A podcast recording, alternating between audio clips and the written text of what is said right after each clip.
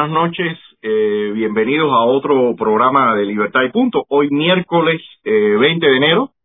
Eh, por supuesto, el hecho principal, y de ahí el, título del programa, es la toma de posesión del ya presidente de los Estados Unidos, Joe Biden. Vamos a analizar las características que tuvieron hoy, el que tuvo hoy el evento, las diferentes lecturas, ya hay órdenes ejecutivas firmadas que cuáles son ellas, cuál es la dirección eh, que va a, parece llevar o, que se perfila esta esta nueva administración. Y sobre todo también qué significa para la región, qué significa para Venezuela, qué significa para Cuba y para ello tenemos un invitado un invitado especial, pero antes antes de presentarlo a, a él les voy a pedir que por favor nos ayuden a compartir a compartir eh, el programa. Eh, vayan a, la sección de compartir. Les agradezco que, que, me, que me ayuden en esto para que tenga la mayor visibilidad posible. Así que les tomo unos minutos. Les pido por favor compartir el, el programa eh, en los diferentes grupos con sus amigos, para que tengamos la mayor visibilidad posible en estos tiempos que hay tanta censura, eh, tantas limitaciones con el tema de la información. Me parece que es eh, fundamental eh, tratar de que todo este trabajo que se va haciendo tenga tenga bastante circulación. Entonces, por acá, ok, bueno, gracias. Entonces, como les decía, hoy tenemos en el programa al, al venezolano eh, Ernesto Ackerman. Eh, es Ernesto, bienvenido, buenas noches. Ernesto dirige la organización Venezolanos Estadounidenses Independientes y bueno, tiene corte conservador, ya ha estado con nosotros por acá en, en otra en otros programas y es un placer tenerte por acá nuevamente, eh, Ernesto, para analizar el día de hoy, que realmente los hechos noticiosos del día de hoy que tienen una eh, trascendencia especial. Buenas noches, Ernesto. Antonio, buenas noches, muchas gracias por la invitación, muy agradecido, saludos a todos los que nos están escuchando en este momento. Gracias, gracias. Bueno, quisiera eh, empezar eh, por, por este tema. ¿Qué, qué características le, has visto tú a esta, a esta investidura del presidente, ya del actual presidente Joe Biden? Eh, bueno, dentro de todo este contexto del coronavirus, lo que ocurrió en los últimos días, las fricciones, todos los hechos noticiosos y, y el escenario político eh, que ha estado bastante, bastante rígido y bastante movido.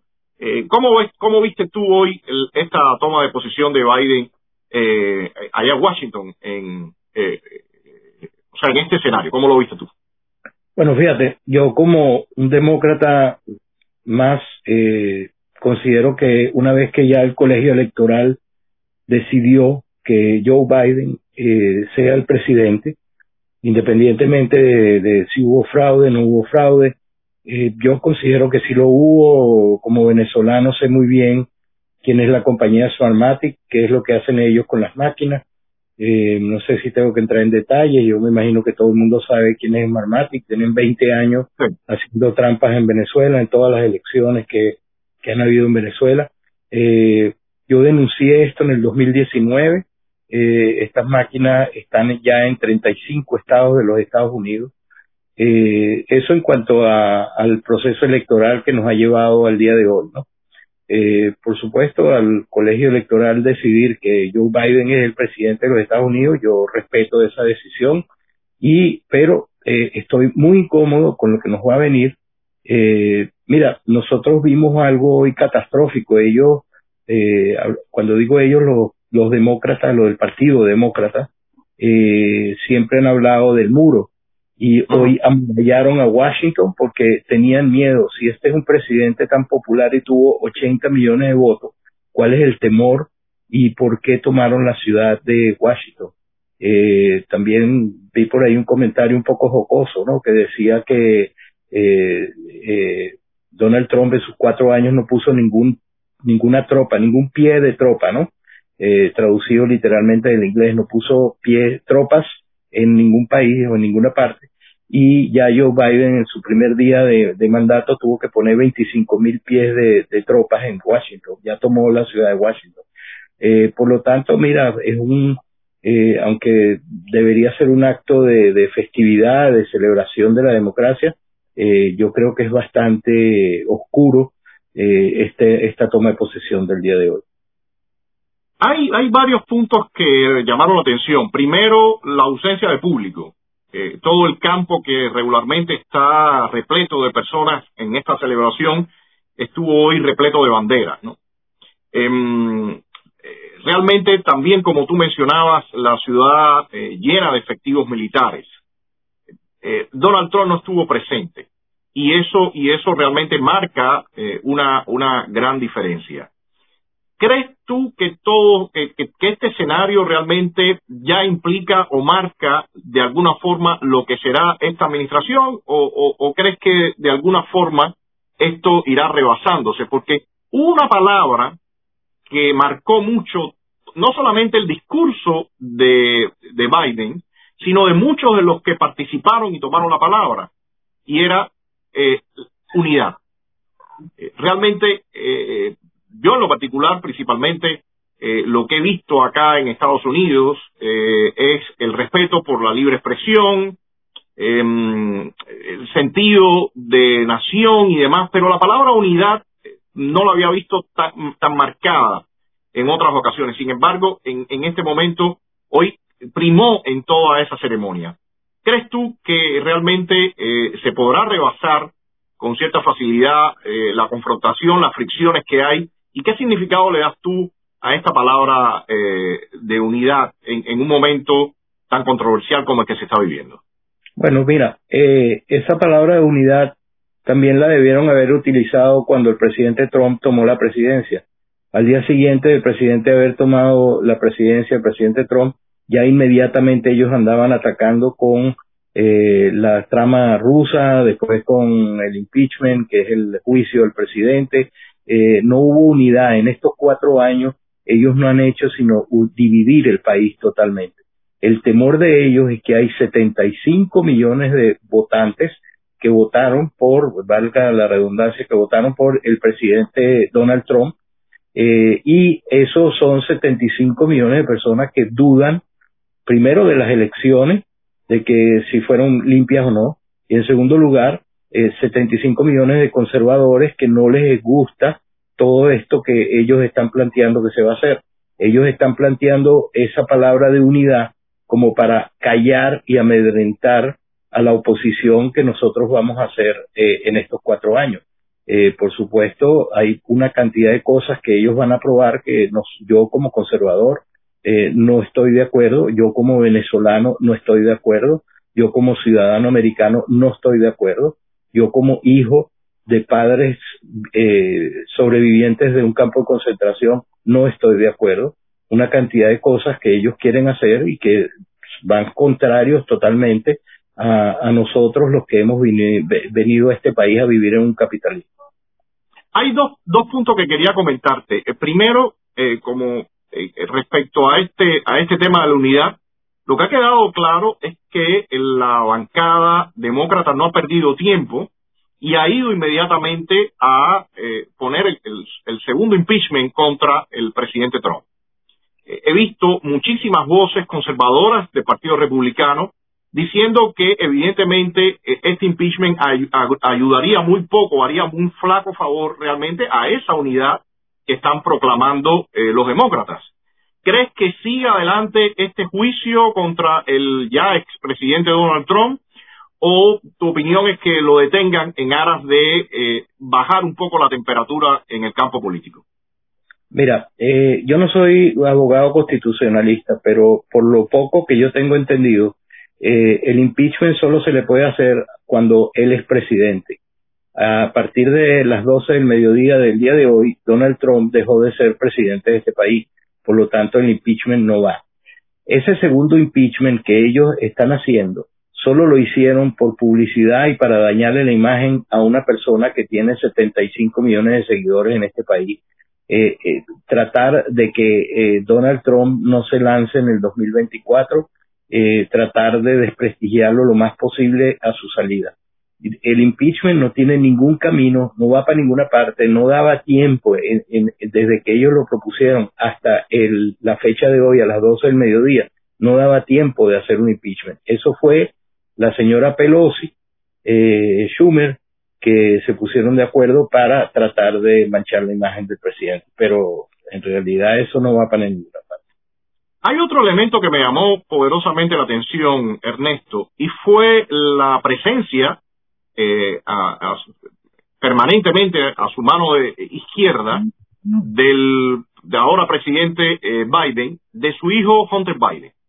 Eh, cuando Trump tomó posesión, se alegaba que no iba a durar 180 días porque se iba a acusar por la, o sea, se iba a realizar un juicio de impeachment por la trama rusa, la colusión, como le llamaban, o con, para ganar las elecciones y, todo aquello que, vimos durante, realmente durante meses. Al final, no se logró concretar aquella acusación y bueno, eh, el presidente Trump cumplió sus cuatro años. Todo el tiempo se decía que no iba a terminar, sobre todo al principio que no iba a terminar su periodo. Pero como te, como, como te mencionaba, eh, el caso de Hunter Biden ha generado bastantes críticas y bastantes eh, em, señalamientos al actual presidente, a Biden, en relación a toda la información que salió de su computadora y después toda, eh, todo el pugilateo que se dio en redes sociales, incluso vimos eh, la, las preguntas o el cuestionamiento que le hizo el senador Ted Cruz a, lo, a, quienes eh, corren eh, Facebook y Twitter en relación a, a, que vetaron la información que salía de, de sobre Hunter Biden. A mí me llamó mucho la atención, honestamente, porque un individuo que está siendo tan fuertemente criticado que están estas evidencias, que incluso se ha reconocido que el FBI lo está investigando.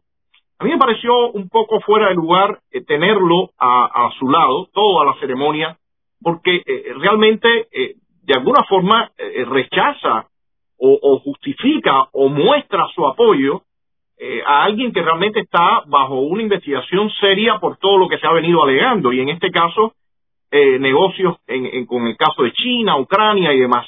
¿Qué crees tú de esto? ¿Crees que, eh, o sea, hay, de alguna forma una postura algo cínica? ¿Cómo, cómo ves tú este punto? Porque a mí me parece es serio en relación al mensaje que se le está mandando a la ciudadanía. Bueno, fíjate, eh, hay algo que a mí me molesta enormemente, ¿no? Los demócratas, tú no los ves a ellos que los juzguen, tú ves, tú ves que Hillary Clinton eh, hizo, cometió delitos graves con la computadora del Departamento de Estado. Eh, tú ves que este señor famoso Epstein que eh, trataba con niñas, eh, donde se sabe que Clinton había visitado, estaba montado en el avión privado de él, eh, de repente se suicida en una, en una cárcel de alta seguridad. Eh, tú ves todos estos casos que, que el, caso de, del mismo presidente Biden eh, con eh, la amenaza que le hizo a Ucrania de no darle la ayuda si ellos no quitaban al fiscal que estaba investigando la empresa donde trabajaba su hijo. Acusaciones graves. Entonces, esto, esto se llama desfachatez. Esto es simple y llanamente traer al hijo como para decir nosotros somos los poderosos, nosotros somos los que podemos estar aquí y voy a ayudar a mi hijo a que no le suceda nada mientras yo esté en la presidencia. Eh, nosotros como ciudadanos americanos debemos denunciar, debemos pedirle a nuestros senadores que se investigue al hijo del presidente Biden, que esta investigación no quede como todo en, en, medio camino y no sucede absolutamente nada, sino eh, este señor con, con esta computadora, con todos estos videos de menores eh, teniendo sexo, etcétera, todo, todo lo que se ha escuchado, debe ser investigado hasta sus últimas consecuencias y si el señor es culpable debe ser, debe pagar cárcel como la pagarías tú y como la pagaría yo.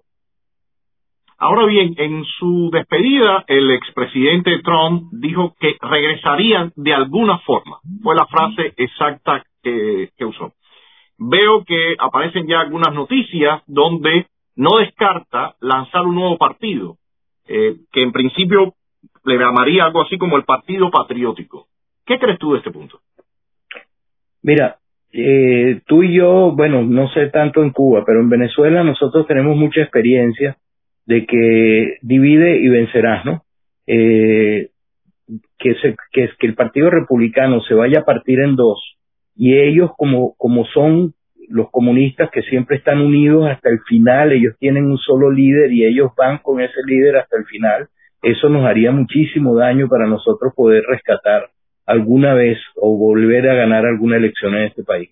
Yo creo que el presidente Trump debe eh, pensar muy bien lo que está haciendo, el Partido Republicano debe pensar muy bien lo que está haciendo, eh, porque dentro del mismo Partido Republicano tenemos eh, los lanzallamas, ¿no?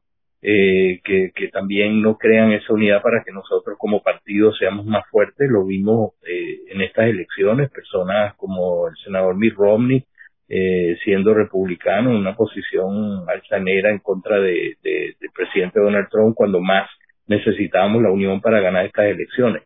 Eh, yo creo que debemos, nosotros sí debemos usar esa palabra de unidad, nosotros sí debemos mantener ese partido como partido único y partido fuerte, porque si nos dividen, yo, yo dificulto que nosotros volvamos a ganar unas elecciones. Y acuérdate, Antonio, que aquí las elecciones son ya. En 2022 está la vuelta de la esquina, donde se van a elegir otra vez senadores y congresistas y debemos trabajar muy fuerte para ganar esas elecciones, para rescatar el Senado eh, y volver a ganar el, el Congreso, porque en estos momentos es es crítica la situación donde ellos dominan el Congreso, el Senado y la presidencia.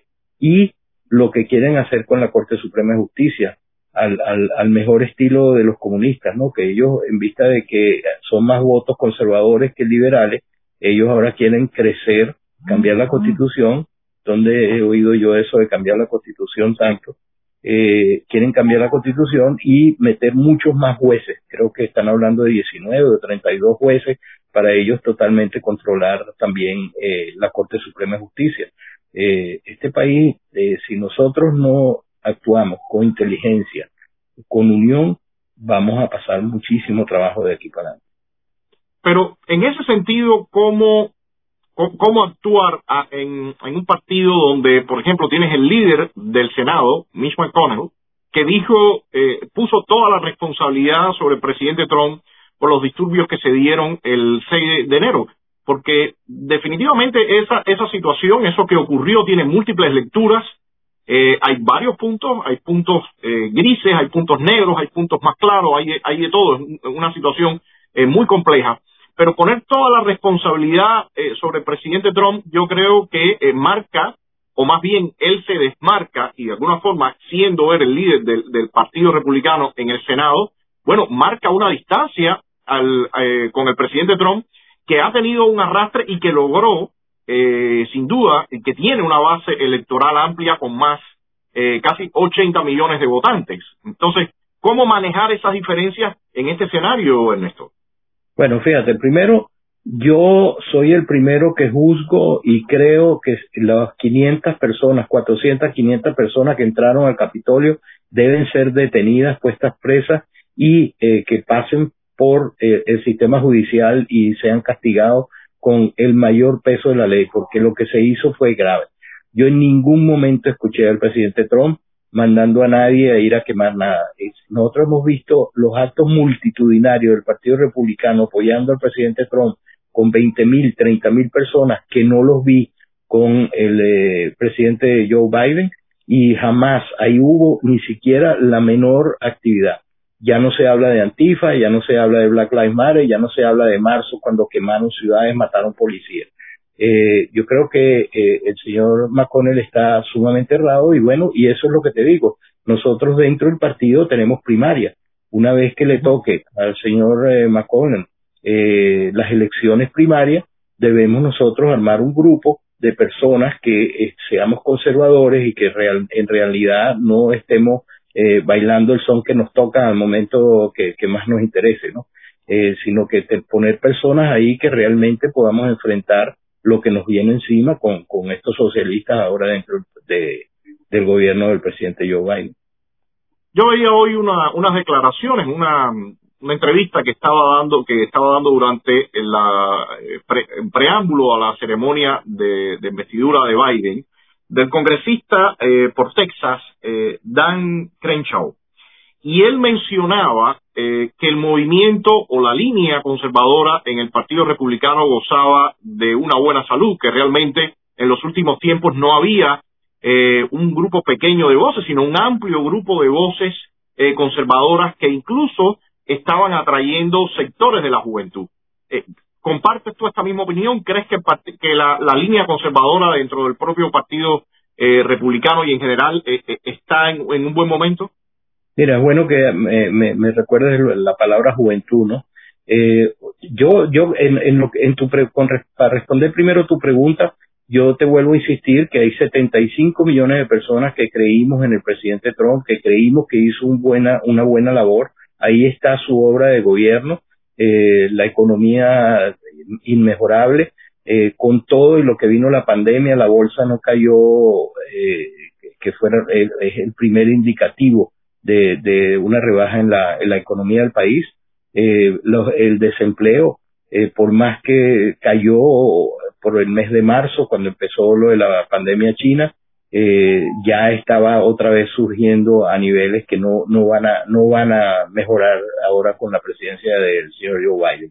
Pero mira, uno de los problemas que nosotros tenemos, y es lo que yo, eh, es a lo que más nos hemos dedicado nosotros, claro, antes nos dedicamos a traer eh, muchachos líderes estudiantiles de Venezuela para convertirlo eh, o, o, o explicarles lo que es pues, ser un conservador lo, cuáles son los beneficios de ser un conservador y de ser un socialista, cuál es el beneficio del capitalismo. Eh, eso mismo lo vamos a tener que hacer ahora con los estudiantes aquí en Estados Unidos, porque eso mismo es lo que hacen ellos. Ellos, a través de los profesores universitarios, le lavan el cerebro a los estudiantes dentro de las universidades y esas son la gente que votan por ellos, porque no entienden lo que es un socialismo hasta que no llegan a tener su propia compañía o hasta que no llegan a, tener un trabajo estable. Mientras son estudiantes, todos son comunistas, todos son izquierdistas, todos quieren eh, el beneficio social gratis, etcétera, etcétera. Eh, por lo tanto, yo creo que una de las cosas importantes que nosotros tenemos que arrancar ya es a educar a nuestra juventud aquí en los Estados Unidos eh, para que entiendan bien eh, lo que es el socialismo y que mm, de ninguna manera ellos se van a ver beneficiados con eso. De hecho, estaba eh, viendo las, primeras órdenes ejecutivas que ha lanzado Biden y, está por ahí el regreso al Tratado de París, o sea, el tema eh, del cambio climático, la, lo que tiene que lo que tiene que ver también con la, eh, como mencionábamos previo al programa, con la producción de petróleo. En este momento Estados Unidos se, se autoabastece, es el primer productor de petróleo a nivel mundial. Sin embargo, eh, parece que eh, parte de, de las de, la, de las acciones que va a tomar Biden quizás van a repercutir en eso. De hecho, he visto ya que el precio de la gasolina eh, eh, ya está aumentando. El precio de la gasolina está aumentando. Veo también que menciona Biden eh, que va a combatir el racismo sistémico, algo que estuvo en disputa en meses atrás cuando los grupos eh, Black Lives Matter o los grupos asociados hablaban de que está, en Estados Unidos había un racismo sistémico y por otra parte, eh, otros actores políticos mencionaban y decían, no, hay problemas evidentes, pero eh, no existe a nivel institucional un racismo en esta nación. Eh, el otro el otro tema también son los valores o eh, em, apoyar a la, a la comunidad LGBTIQ era otro de los puntos que estaba mencionando. Eh, en el tema en el tema incluso del, cambio de la cuestión climática se mencionaba el caso de Brasil, porque todos recordamos que hace unos, meses atrás hubo una discusión directa entre Biden y Bolsonaro, cuando Bolsonaro le respondía a Biden que no tenía que entrar en los asuntos internos de Brasil en referencia a la conservación del Amazonas, o, hubo una discusión eh, por ahí. Entonces, eh, ¿qué crees tú de estas políticas que eh, em, ya arrancan? Arrancan de, hoy mismo ya aparecen estas órdenes ejecutivas ¿Crees que esto ya es la antesala de, una línea bien marcada que va a tener la actual administración? Sí, mira, eso es esa, esa idea descalabrosa del nuevo orden mundial. Todo lo que tú mencionaste pertenece a ese nuevo orden mundial, que es lo que no nos conviene ni nos interesa aquí en los Estados Unidos. Nosotros ya no dependíamos del Medio Oriente en el petróleo. Esta gente nos va a poner otra vez a depender del petróleo del Medio Oriente ellos quieren cerrar el oleoducto, eh, oleoducto de Alaska, ellos, eh, eh, los, los, pozos estos petroleros, eh, se me olvidó el nombre, la palabra, ¿cómo se llama? Cuando ellos sacan el petróleo con el vapor, eh, todo cracking, correcto. Ellos van a eliminar todo esto y nos van a poner otra vez a depender de eh, los eh, países del Medio Oriente, eh, de Venezuela, por ejemplo, bueno, que Venezuela no tiene ahorita ningún tipo de producción, pero sí en el Medio Oriente, y eso va a hacer que suba el precio de la gasolina, todos vamos a pagar una penalidad por esta eh, nuevo orden mundial que ellos no quieren establecer. Ahí entra el aborto, ahí entra las sociedades LGBT, eh, todo, todo esto está comprendido dentro de esa de ese eh, mal general, esta censura que le hicieron al presidente Trump y que nos han hecho a todos, pues, porque si tú hablabas algo que no le convenía a Facebook o a Twitter eh, en contra de, de, Joe Biden, inmediatamente te censaban tu, página. Eh, eso pertenece al nuevo orden mundial. Todos dependemos de un teléfono hoy en día.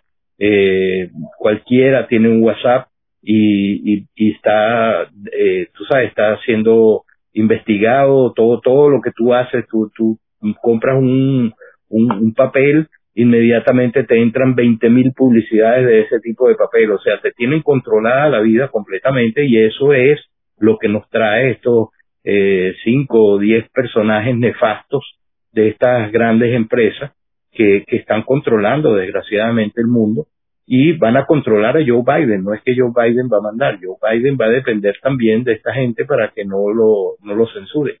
Así que, mira, eh, yo sigo diciendo, nosotros, la educación, educación, educación, nosotros tenemos que educar tanto al público, a la juventud, a los estudiantes, a todo el mundo, de saber eh, eh, lo malo que puede venir con, con esta gente y con todo esto de, de este nuevo orden mundial. Es terrible lo que vamos a tener, relaciones otra vez con Cuba, eh, ya se está hablando de elecciones libres en Venezuela, eh, o sea, todas las cosas que nosotros ya hemos pasado, sabemos que no funcionan, eh, van a venir otra vez con, con este desgobierno. En ese sentido, Ernesto, yo estaba viendo la comparecencia que hizo en el Senado para buscar su aprobación como secretario de Estado de Anthony Blinken y él mencionaba distintos casos como casos realmente complicados, ¿no? Difíciles de manejar. Estaba el caso China, estaba el caso Irán, y sobre todo esto, eh, a mí en lo particular inmediatamente me refresca, y más aún eh, eh, sabiendo que hay muchísimos de los funcionarios que estuvieron durante la administración Obama, ahora están presentes en la administración Biden, a mí me, recuerda aquello que, que se llamó la, la doctrina Obama. La doctrina Obama que era principalmente eh, mucho diálogo, entre comillas, con estos regímenes, el, conocido engagement, compromiso, pero que al final fue aprovechado por estos sistemas totalitarios y, y autoritarios para ganarle espacio a los Estados Unidos, eh, ganarle espacio y arrebatarle y destruir sus sociedades, eh, la sociedad civil en estos países, los grupos políticos, el caso de ustedes, los venezolanos, es uno clarísimo y nosotros, por supuesto, también estuvimos dentro de ello, pero ya con la larga trayectoria del castrismo. Pero eh, cuando yo escuchaba a, Blinken, eh, él de alguna forma parecía que, que sí estaba, em, digamos, alarmado o tenía cierta preocupación por estos sistemas. Pero hemos visto, y, y, como te decía, en cuando la administración Obama, vimos discursos similares, pero que al final, en hechos, terminaron regalándole el espacio a estos sistemas. ¿Crees tú que va a primar nuevamente eh, esta, esta, esta política, a pesar de lo que está diciendo eh, el, este, eh, esta persona que se está promoviendo para secretario de Estado? ¿Crees que van a, aparte el hombre fue vicesecretario de Estado de 2015 a 2017, asesor de Seguridad Nacional de 2013 a 2015, o sea, alguien que realmente también estuvo presente en la administración de Obama y ahora repite acá con un con un estatus, o sea, con un estatus mayor, o sea, con, con, un puesto de mayor importancia. Eh, ¿Cómo ves tú este punto? Porque realmente eh, ya vemos algunas noticias que salen eh, en relación a Venezuela y, y, luego comentaré también los movimientos que estamos viendo en La Habana. Pero quisiera empezar por, ¿cuál es tu opinión? ¿Crees que van a repetir con la doctrina Obama, con, con el engagement, o crees que realmente van a tratar de, ponerle más cartas sobre la mesa y ejercer más presión? Mira, estos son personajes nefastos, como llamamos nosotros los avestruces, que meten la cabeza en el hueco y, dejan el resto del cuerpo afuera.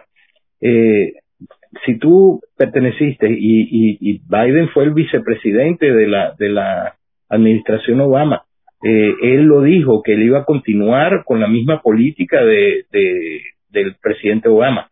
Eh, entonces, yo no creo que nosotros veamos mucha diferencia entre lo que está, lo que fue la administración del presidente Obama y lo que va a ser la administración de, de, de Biden. Mira, tú estás hablando de Blinken que va a ser secretario de Estado, ¿no? Pero nosotros también tenemos que ver que hay un personaje nefasto en el Congreso que se llama eh, congresista Gregory Meck. Eh, cuando nosotros los venezolanos estábamos peleando por las sanciones a, todos estos eh, narcoterroristas que, tienen secuestrado el gobierno en Venezuela, eh, este señor Gregory Meck no tuvo eh, ninguna pena ni ninguna vergüenza. Él hablaba por teléfono directamente con, con Chávez y eh, se opuso totalmente. Fue el único congresista demócrata que se apareció el día que se aprobaba la ley de sanciones y se opuso a ella. Pues este personaje nefasto es el que va a tener ahora el puesto de Iliana Rosletinen. No sé si nuestros eh, oyentes saben quién es Iliana Rosletinen. Eh, Chávez la llamaba la enana siniestra. Eh, era una señora que trabajó muy duro en contra de todos estos regímenes dictatoriales. Eh, bueno, eh, este es totalmente lo contrario de lo que es Iliana y él es ahora el, eh, el, el chief of staff, o sea, él es el, el, director o el presidente de la Comisión de Relaciones Exteriores del Congreso de los Estados Unidos. Imagínate tú a quién tenemos nosotros, un amigo de Maduro por 20 años, eh, entonces, eh, el señor Blinken puede decir lo que él quiera en el Departamento de Estado, pero la política de gobierno del presidente Joe Biden va a ser lo mismo. En Venezuela tuvimos esas famosas mesas de la unidad, eh, perdón, mesas de diálogo eh, que fueron nefastas porque lo que hacía era oxigenar más al régimen. Eh, cada vez que el régimen se veía ahorcado y estaba ya como los gatos pata para arriba, eh, inmediatamente salía algún alguna mesa de unidad o algunas reuniones de diálogo en algún país en Europa y vimos, ahí estamos, 25 años no hemos podido salir de este régimen. Y sin embargo, es curioso, eh, perdón, sin embargo, es curioso, Ernesto, que en el Senado quien está apareciendo como el, el, el que dirige la, la Comisión de Relaciones Exteriores es Bon Menéndez, un cubano-americano que está bien claro de la situación. Eh, ¿Esperas que pueda haber quizás algún balance ahí? Bueno, acuérdate que él es demócrata, ¿no?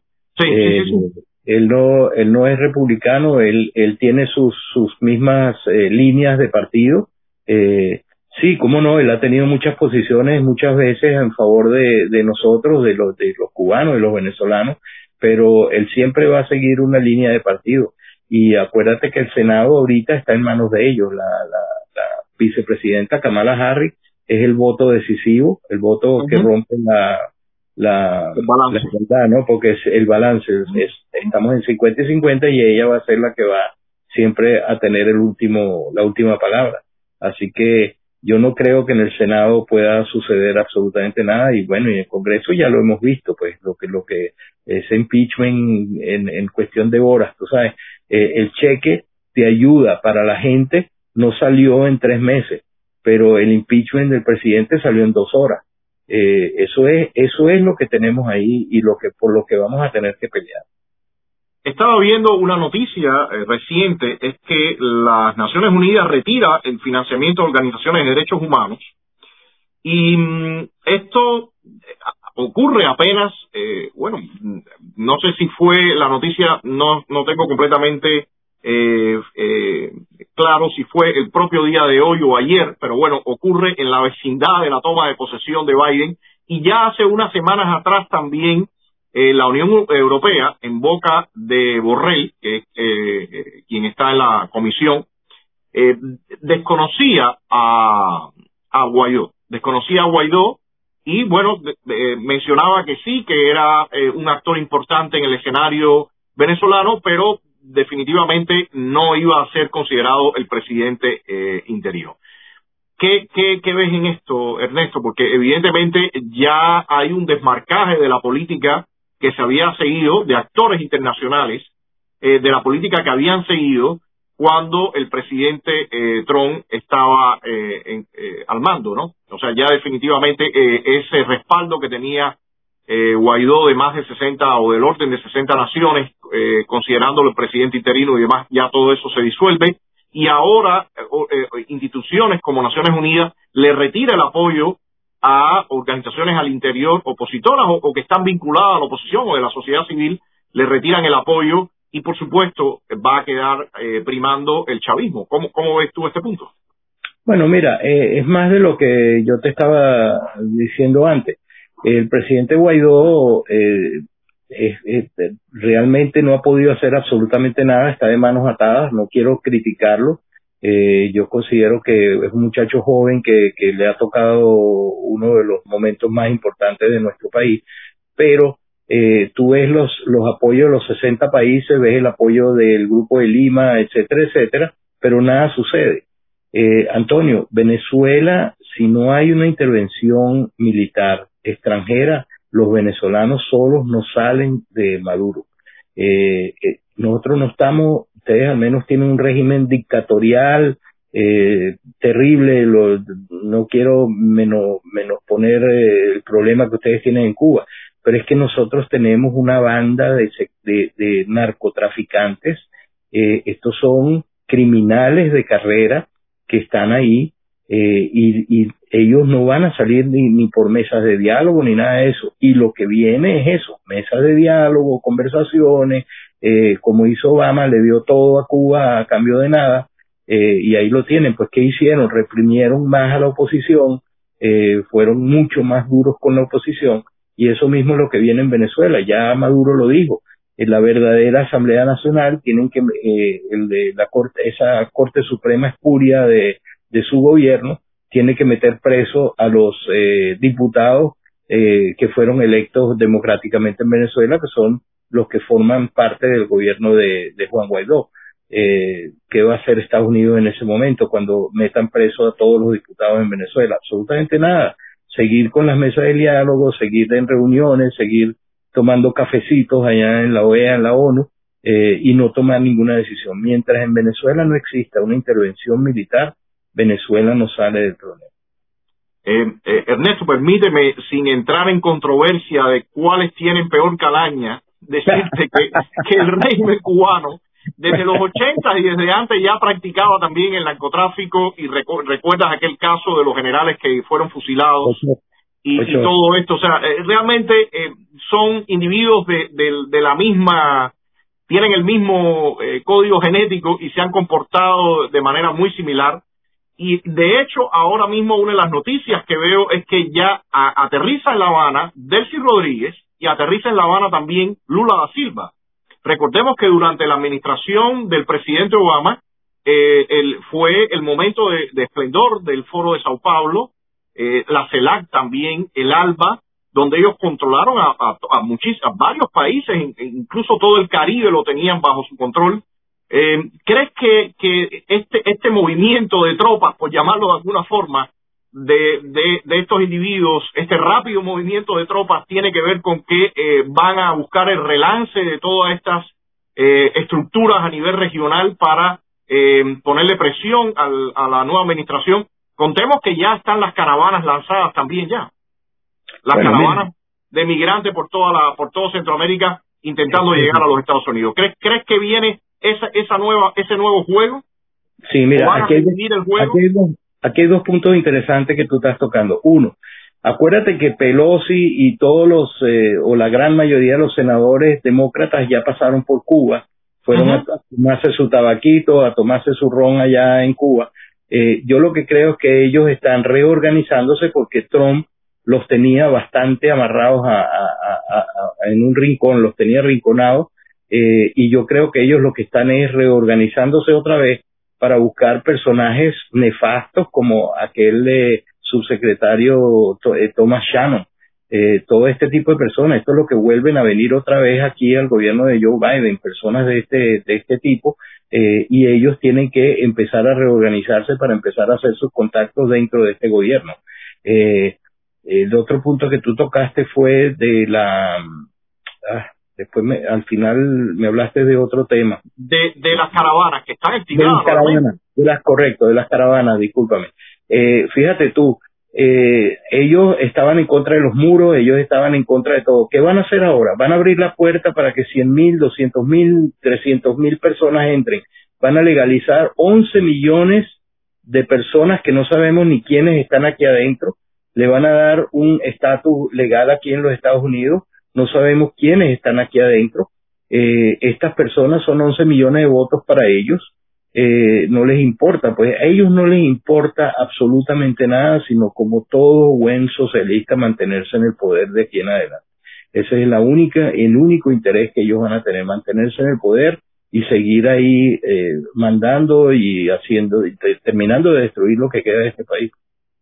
Pero crees tú que la, la administración Biden permita o, o, dé eh, realmente o, le sirva la mesa para que todas estas eh, eh, instituciones como el Foro de Sao Paulo de nuevo renazcan o crees que van a usar, por ejemplo, en el mismo caso de ustedes Venezuela o en el caso nuestro, el presidente Trump le entrega un escenario donde las sanciones tienen a ambos regímenes contra las cuerdas. Ellos se han sentido el peso de esas sanciones económicas. La, la crisis en ambos países realmente es grande. No obstante, ellos no han querido entrar en procesos de liberalización económica, eh, dar facilidades para los empresarios, todo lo contrario, sino cada día se va moviendo en monopolizar y, que sus élites y sus grupos sean quienes controlan. ¿Crees que en este caso la administración Biden no va a pedirle nada a cambio para, para eh, arrebatarle algún tipo de transformaciones a, estos regímenes? Mira, no se te olvide que eh, además de, de todos estos eh, todas estas personas del foro de Sao Paulo, también está metida Rusia, China y Irán, ¿no? Eh, nosotros tenemos que ver que eh, Biden tiene muchísima relación con China. Eh, China lo tiene a él a través de su hijo, lo tiene realmente casi secuestrado por, todo lo que ellos saben de, todas estas actividades ilícitas que tuvo el hijo de él. Todo esto va a abrir un camino que es todo lo contrario de lo que estaba haciendo el presidente Trump. El presidente Trump estaba, mira, le puso todas estas tarifas a China eh, y China nos planteó la tercera guerra mundial con este con este virus chino. Este virus chino fue una maldad de, de, los chinos que nos mandaron para acá eh, para destruir nuestra economía y casi que lo logran. Eh, el presidente Trump, gracias a Dios, actuó con, con mucha rapidez y mucha certeza para tratar de evitar un mayor desastre en la economía de este país.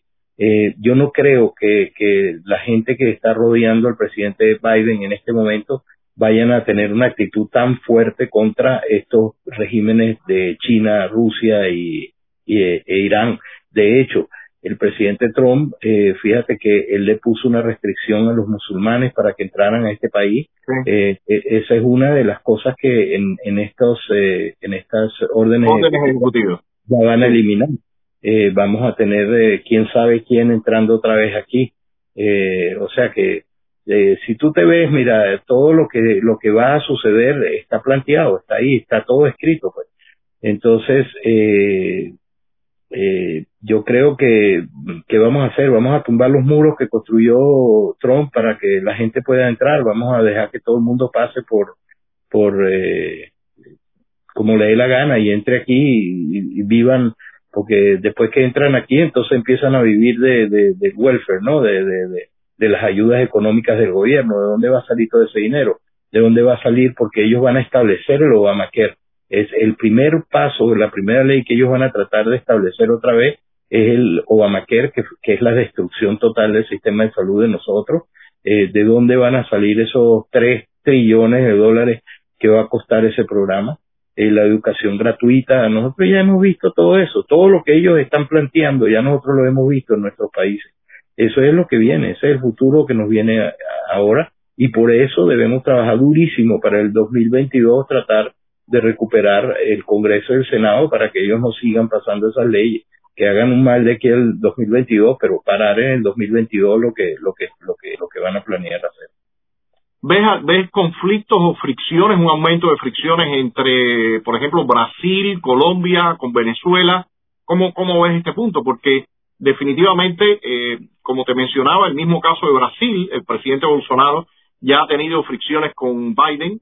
Eh, hace unos días eh, Duque mencionaba la interferencia del régimen cubano en las elecciones en Colombia. ¿Crees que va a aumentar ese, ese escenario de beligerancia en la región entre, entre estas dos tendencias? Mira, eh, yo creo que la intervención militar en Venezuela no se hizo eh, durante el gobierno del presidente Trump por la oposición exactamente de Brasil y Colombia.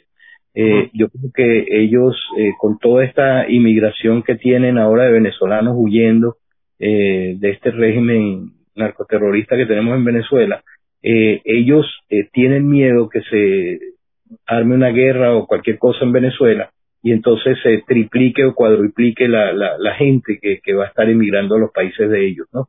Eh, yo creo que ellos fueron la primera piedra de tranca para que eso no, no sucediera. En cuanto a las relaciones entre Colombia y Brasil con los Estados Unidos, acuérdate que lo que vale es el cash, ¿no? Estados Unidos es un país comprador de primera categoría, eh, pagador de, de primera categoría, yo creo que ellos van a mantener una relación con eh, Joe Biden, pero más que todo por eh, las cuestiones eh, comerciales, más que políticas. ¿Prevé el levantamiento de sanciones sin, ningún tipo de, de, sin nada a cambio en el caso de Venezuela? Mira, yo creo que ellos no van a levantar las sanciones, pero no las van a aplicar.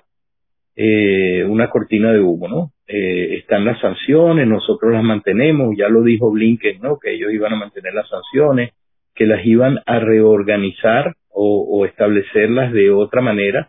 Eh, yo lo que creo es que ahí estarán esas sanciones, pero como una bola de humo. Pues mira, eh, esas sanciones se hizo eh, durante el gobierno de Obama. Eh, nosotros hicimos muchísima presión, hicimos caravanas hacia Washington el día de la aprobación de las sanciones y ya tú lo viste, los primeros cinco sancionados, pregúntale a cualquier venezolano demócrata el nombre de esos cinco sancionados y nadie sabe, eran personas de tercera categoría que yo creo que ni siquiera tenían visa para venir para Estados Unidos. Fueron cinco personajes que nadie sabe quiénes eran. Eso es lo que va a suceder ahora. Van a estar las sanciones, van a hacer eh, la pantomima de que sí, ahí están, estamos fuertes, tenemos las sanciones, pero no las van a aplicar la oposición venezolana, eh, Ernesto, ¿cómo ves tú este punto? Porque ahora, hoy mismo veía, yo leía una declaración que había hecho María Corina Machado, eh, felicitando o agradeciendo al presidente Trump, y a su vez le pedía a, la administración Biden más sanciones. Pero definitivamente eh, las oposiciones, o sea, los grupos opositores, tanto en Venezuela como en Cuba, dentro de los cuales me incluyo, la situación ahora es bastante incierta eh, ¿qué, ¿qué, criterio tienes tú en referencia a, a la, a la, a la al, al, punto donde se encuentra eh, la oposición venezolana en este momento? Bueno, fíjate, eh, como hemos visto, la oposición venezolana está totalmente anulada, ¿no? En Venezuela no es nada lo que ellos puedan hacer. El régimen eh, está totalmente, los tiene acorralados totalmente. Ellos no pueden hacer absolutamente nada. ¿Cuál decisión que se haya hecho en la Asamblea Nacional ha tenido algún tipo de, resultados directivos de PDVSA presos. Eh, inclusive tienen presos a, a Requesen, que es uno de los diputados venezolanos, hay inmunidad eh, parlamentaria en Venezuela y ellos no la respetan. Eh, yo creo que, eh, mira, por eso te lo dije, yo creo que los venezolanos solos no van a salir de este régimen. Eh, este es un régimen totalitario, pero no quiero entrar contigo en discusiones, los dos son, no, no sé quién es peor, eh, aunque acuérdate que los venezolanos son títeres de los de los de los de Cuba, así que eh, cualquiera de los dos, eh, los dos son terribles. Eh, yo creo que eh, la oposición venezolana también tiene un problema que está muy dividida, ellos han logrado dividir la oposición en Venezuela, eh, aunque están alineados con el presidente interino Juan Guaidó, personas como María Corina no, no lo siguen, Antonio Ledesma, Diego Arria, hay, hay personas que son de una línea más dura, eh, como la mía, de, de, pedir más bien una intervención militar que, cualquier relación o, o, lo inimaginable, ¿no? Elecciones libres en Venezuela. Eh, Así que yo creo que la oposición en Venezuela está totalmente anulada, igual que lo está en Cuba. Ustedes eh, hablan y protestan, y, pero inmediatamente son abatidos y puestos presos. Tú fuiste uno de los que han sufrido cárcel y una cantidad de cosas allá en Cuba. Eh, lo mismo pasa en Venezuela, no, es diferente. vamos a ver, vamos a ver qué, va ocurriendo las primeras semanas y meses de esta administración y le pido a la producción que nos pongan algunos de los comentarios y preguntas para, para ir respondiendo e interactuando con, con los, con los amigos. Eh, bueno, por acá nos dice la escritora Soy Valdés que la saludo, que la narcoguerrilla se inventó en la isla por los Castros y bueno, eh, yo hacía referencia, Ernesto, a lo que ocurrió en la época de los 80, ¿no? Aquello de estos, estos grupos generales que supuestamente habían hecho, habían tomado acciones por su cuenta, eh, sin el consentimiento de los hermanos Castro y que debido a ello fueron fusilados. Eso todo el mundo sabe que realmente en Cuba no se mueve nada eh, si no está autorizado y sobre todo en operaciones tan tan complejas y tan eh, eh, em, difíciles como y, que implicaba tanto en las relaciones con los Estados Unidos eh, si no está autorizado por los hermanos Castro. Así que eh, eh los 80 muestra de, de, cuán temprano y hoy quizás antes el régimen estaba implicado en estos movimientos. ¿no?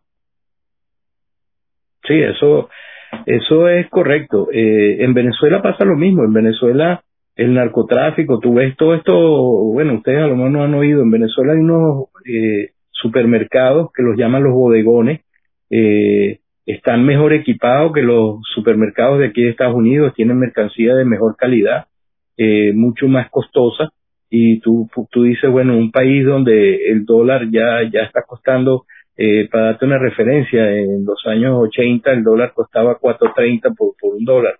Está en un millón seiscientos mil por, por, por dólar.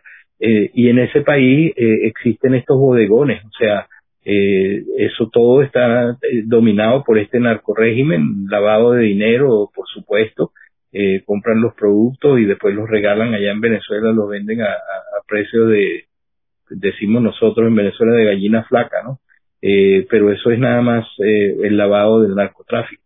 Eh, y en Venezuela no pasa nada sin que Maduro y Cilia Flores y Diosdado Cabello y esta gente no, no sepan lo que está pasando.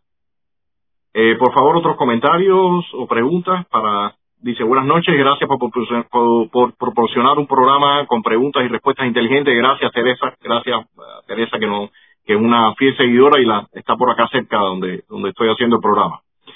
Eh, no sé si hay alguien más por eh, alguien más que eh, algún otro comentario. Eh, por favor. Dice, si no hay instituciones y no las hay, ¿quién va a contar los votos? Esa, esas mismas instituciones, nuestro voto en Estados Unidos ya no vale nada, dice Justo Ruiz. ¿Qué, crees qué, qué crees tú en referencia a, la, a las próximas elecciones? Porque te escuchaba que ponías un gran énfasis en las elecciones del 2022 y supongo que el del, del 24 también, pero eh, eh, existe esta queja eh, en relación, o sea, muy, muy relacionado con lo que ha pasado también en América Latina, en otros países donde de momento eh, caen las instituciones, los consejos electorales y demás, y después eh, resulta difícil eh, confiar en los resultados que, que, se den. ¿Crees tú que el golpe o la situación que ha ocurrido ahora va a ser permanente, es circunstancial? ¿Cómo ves este tema, Ernesto? Mira, yo creo que esto nos debe servir a nosotros como un llamado de alarma, ¿no? Eh, yo creo que nosotros debemos participar más en, el, en las elecciones. Las elecciones nosotros se las dejamos, nosotros no, no participamos, no, no estamos en las mesas, no estamos trabajando dentro de los sistemas electorales. Eh, yo creo que debemos envolvernos más, eh, participar más en las elecciones para controlar todas estas situaciones, por un lado. Por el otro lado, nosotros debemos exigirle a los senadores, o perdón, a los congresistas republicanos, para que se pase una ley que sea mucho más estricta en cuanto al fraude con los votos ausentes. Yo creo que el fraude mayor se comete con los votos ausentes. Para las personas que no entienden el sistema electoral americano, esos votos ausentes son votos que te mandan a tu casa y tú eso por correo lo envías de vuelta eh, no estás presente, no presentas tu identificación, no saben quién lo está haciendo. Eh, simplemente ellos supuestamente iban a corroborar la firma tuya con la firma que ellos tenían en el registro electoral y con eso sabían si tú eras el que estaba votando o no. Eso no se hizo. No hubo ciudades o, sí, distritos donde se revisaron las firmas, las boletas se rompieron, una vez que se abrió y se sacó la boleta, rompían la, el sobre que era donde estaba la firma, eh, esos sobres fueron votados. Eso nos pasó porque no había vigilancia eh, total que eh, parara en ese momento la elección. A mitad del día hay que parar la elección. Señores, aquí están votando los sobres, este conteo no, no tiene ningún tipo de validez y denunciarlo a la comisión electoral eh, por ponerte un ejemplo de la cantidad de cosas que, que tenemos que hacer. Eh, otro comentario, por favor, otra otra pregunta. ¿Cómo, ¿Cómo podemos tener un presidente cuya familia está siendo investigada por el FBI? Bueno, ese, ese era un punto que había mencionado, ¿no? Y sobre todo, a mí me llamó la atención, eh, lo decía, la presencia de esta persona eh, al lado, al lado del presidente Biden durante toda la ceremonia, que de hecho las cámaras lo, lo tomaron con, con, gran frecuencia, o sea, frecuentemente aparecía en primer plano eh, eh, durante la ceremonia. Sí, yo, yo creo que debemos ver, ahí es, ese es el trabajo que nosotros tenemos que hacer, nosotros tenemos que exigirle al Congreso de los Estados Unidos, que fue electo por nosotros, para que ellos investiguen y se llegue a una determinación, o es culpable o es inocente, pero que se llegue a una determinación, no como el caso, como te dije, de Hillary Clinton, de este, de todo esto que se queda en la nada, queda en la nebulosa y no tenemos ningún resultado de esa investigación. Bueno, quizás un último comentario, ya se, ya se ha ido la hora a tremenda velocidad, pero quizás un último comentario, pregunta, por favor.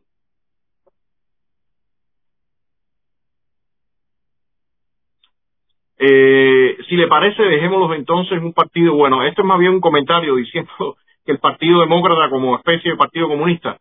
Yo no sería tan estricto, pero sí evidentemente eh, eh, está teniendo una, una dirección, eh, en mi opinión, alarmante. No sé cómo lo ves tú, eh, Ernesto.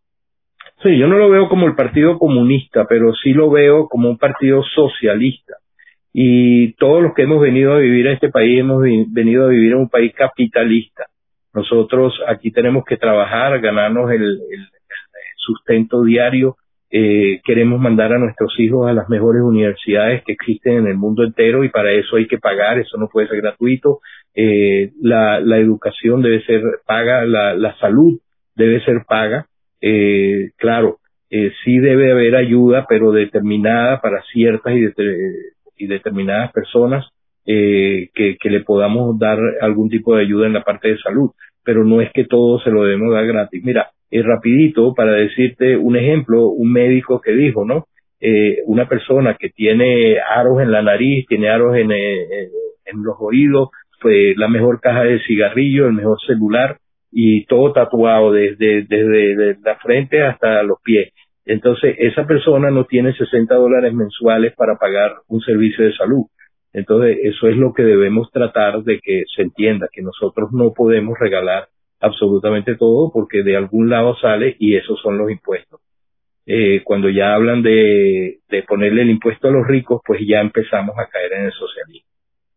Bueno, eh, Ernesto, te agradezco la, tu participación. Creo que realmente hay mucho por ver lo que va a ocurrir en las próximas semanas y meses y sobre todo el eh, seguimiento a, a, lo que va a lo, a, lo que a lo que vamos a vivir en, en, la región también. Creo que en los próximos meses se verá cuál es la, la dirección más allá de las palabras y las declaraciones que va a tomar la administración eh, Biden eh, en referencia a la política internacional y, y en especial a la región. Y sobre todo también acá al interior de los Estados Unidos. Así que eh, te agradezco mucho, eh, eh, Ernesto, la participación. Buenas noches y bueno, espero que contemos con tu presencia más adelante en otros programas. Muchísimas gracias por la invitación y claro que sí, aquí estaremos y al público en general, activémonos, dejemos nuestra actitud pasiva, vamos a activarnos, vamos a trabajar y vamos a luchar para que este país no caiga en un socialismo. Bueno, gracias y buenas noches a ti y a todos los que nos están viendo. Buenas noches.